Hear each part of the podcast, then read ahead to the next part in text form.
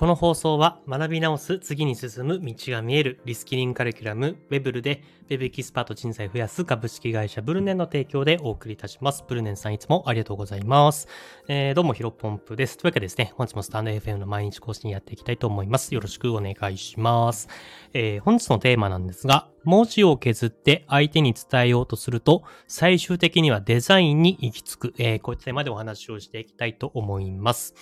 えっ、ー、と、まあ僕自身ね、ブログというか、まあ、ライティングね、文章を書く仕事というか、まあ、うん、副業みたいなことをね、えー、始めて、今2年半ぐらいかな。えー、まあ2年半経っ正式に言うと、はった2年5ヶ月ぐらいなんですけど、まあ、まあ2年半としましょう。2年半ぐらいやってきていて、うん、まあ、ようやくね、2年経った、ちょうど2年経ったぐらいに、えー、ライティングっていうものを、まあ、仕事にできるようになりました。まあ、なので、うん、まあ、プ、まあ、プロというね、ちょっとおかましいかもしれませんけども、まあ、ライティングに関してはそれでね、ご飯食べていけるような形になっていますので、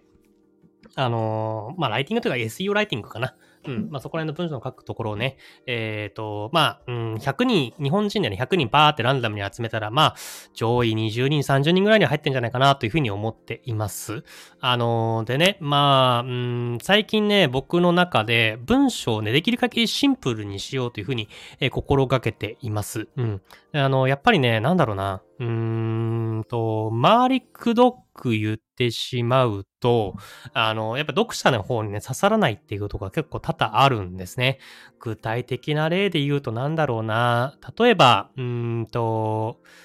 例えばですけど、あの、超これ今、今思いついた極端な例かもしれないですけど、え黄色信号は渡れっていう、まあ文章があったとするじゃないですか。で、黄色の、黄色信号は渡れって結構ね、ぐさっと刺さると思うんですね。ぐさっと刺さるというか、あのー、すごく印象に残ると思うんですよ。で、まあ、た、これをもっともっとね、普通の表現で言うと、うんと、スピードが出てるときは黄色信号はね、止まらない方がいいけども、止まらん方がいいし、うんと逆にまあ徐行というか止まれそうなスピードだったら黄色信号は止まった方がいいみたいな、例えば文章があったとしたら、まあそれはそうだったし、あの、それはその正論ではあるんですけど、なかなかその文章って刺さりづらいですよね。例えばタイトルで、あの、黄色信号は渡れみたいなことを、えー、書いてあったら結構クリックしたくなるというか、どういうこと？まあそのね、あの、ケースバイケースっていうふうによる、よりますけども、まあ断言した方がやっぱり、えー、伝わりやすいじゃないですか。まあこれはまあブログでも何でもそうだと思うんですけど、私はこう思いますっていうふうに言うよりも、えっ、ー、と、こうであるっていう風な、えー、断言をした方がやっぱ刺さりやすいなんですね。なので、まあ、うんさっき言ったように、黄色信号、まあ、スピード出てるときは黄色信号を渡った方がいいけど、えー、と徐行できそう、徐行の状態で止まれそうだったら黄色信号は止まるべきですよね。みたいな感じだと、やっぱり文章が長くなってしまうんですね。で、これを、うんと黄色信号は渡るな。って、えー、言った方が、まあ、相手にぐさっと刺さりやすいというような形になっています。で、まあ、この考えはね、うんと、学んだのは、あの、株元さん。うん。僕結構ね、株本は好きなんですけど、年収チャンネルとか、あと令和の虎でおなじみの株本さんですね。あの、ストックさんサロンというサロンに入っていて、サロンかな？サロンか YouTube? サロンかな？サロンの記事か、サロンの中の動画がなんかでね、解説してたんですけど、やっぱり端的に伝える動画ね、相手に刺さりやすいし、頭にも残りやすいから、あの、端的にできるだけに省いて省いて、えー、書きましょうってことを言っていました。まあ、これ誰でも、カモさんだけじゃなくてね、うん、カモさんは結構極端かもしれないですね。うん、他のブロガーさん、例えば学さんとか、人手さんとか、国富さんとか、そこら辺はね、結構ね、ちょっと柔らかいような文章を書くんですけど、岡本さんの文章はね、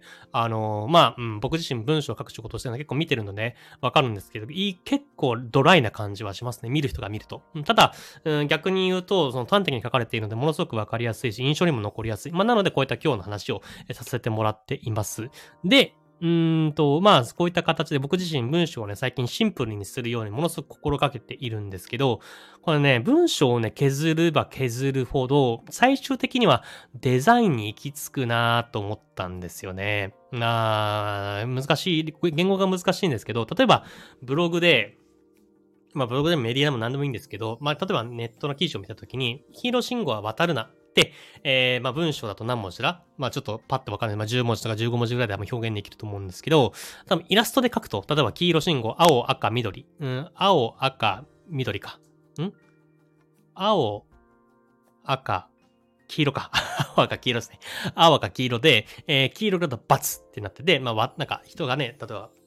人が胸の前でバッテン印みたいなのを、例えばイラストがあったとしたら結構それってもう黄色瞬間渡るなって、えー、文章一文字も書いてないですけど伝わるじゃないですか。うん、やっぱりね、こういうね、デザインってね、やっぱりいいんじゃないいいんだろうなと思っているんですね。で、なんでこういう話をしてるかっていうと、僕自身ね、デザインね、興味なかった、興味がない、なかったんですね。あの、もともとね、あの、エンジニアというか、プログラミングをね、勉強し始めたときは、あの、プログラミング稼げるみたいな感じでね、えー、そんな甘甘い話に飛びついて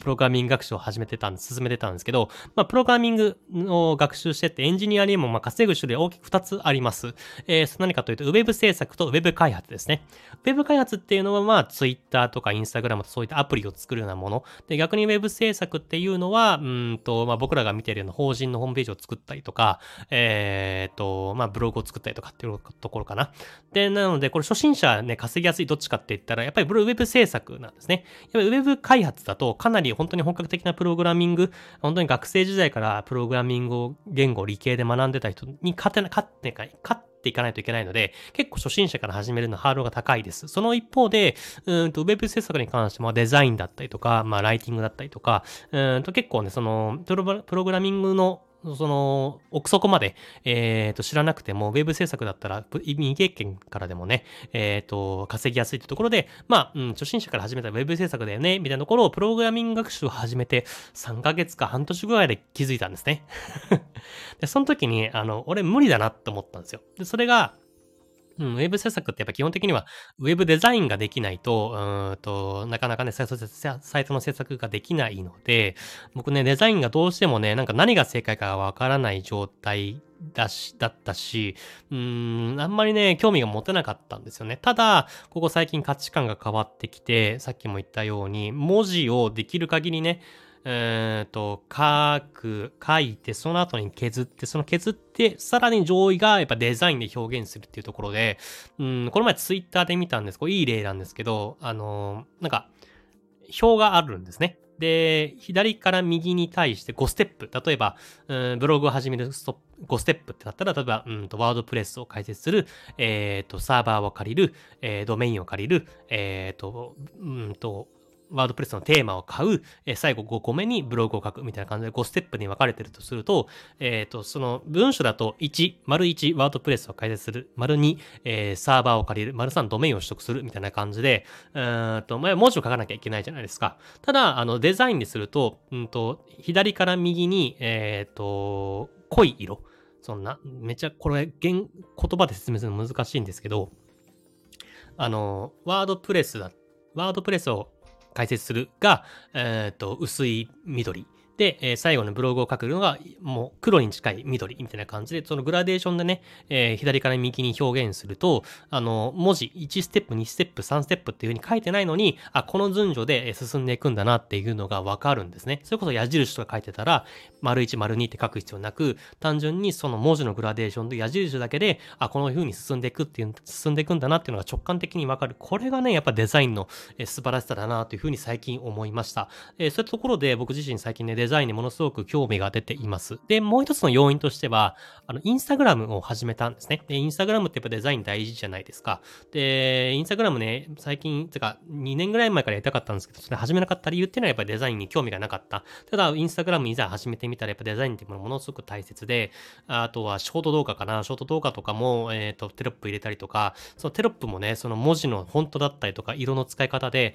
あの、お金のことを言ってた、言ってるのだった、言ってるだったりとか、まあちょっと子供っぽいことを言ってるとか、あの、編集をね、見てね、あ、こんなことをね、テロップだけで表現できるんだっていうのが、ものすごくね、僕の中でね、新しい気づきでした。まあ、なので、これね、デザインに、うん、今一度改めて興味を持ったので、まあ、やっぱりもともと Web 制作はやりたかったんですけど、デザインに向いてないからやめたっていうとこがあったので、うん、もっと今後ね、あの、不動産専用の、えー、Web サイト、ウェブサイト制作みたいなところをね、やっていきたいなというふうに考えているので、まあ、自分自身ちょっとデザインに興味を持ったので、えー、コツコツ学びながら、えー、デザインの本もね、あの、最近いくつか、えー、ピックアップしておりますので、そこら辺も読みながら、インスタも、え、ー、と、しっかりとデザイン構築しながら、えー、コツコツこれからも学んでいきたいなというふうに改めて思いました。まあ、ぜひね、ブロガーさんも、そういったところでね、デザイン好きな、嫌いな人もいるかもしれませんけども、まあ、デザインでね、えー、文章を表現する、意味を表現する、伝えるっていうところは、えー、ものすごく勉強した方がいいのかなというふうな話でございました。ね、本日の話は以上です。お疲れ様です。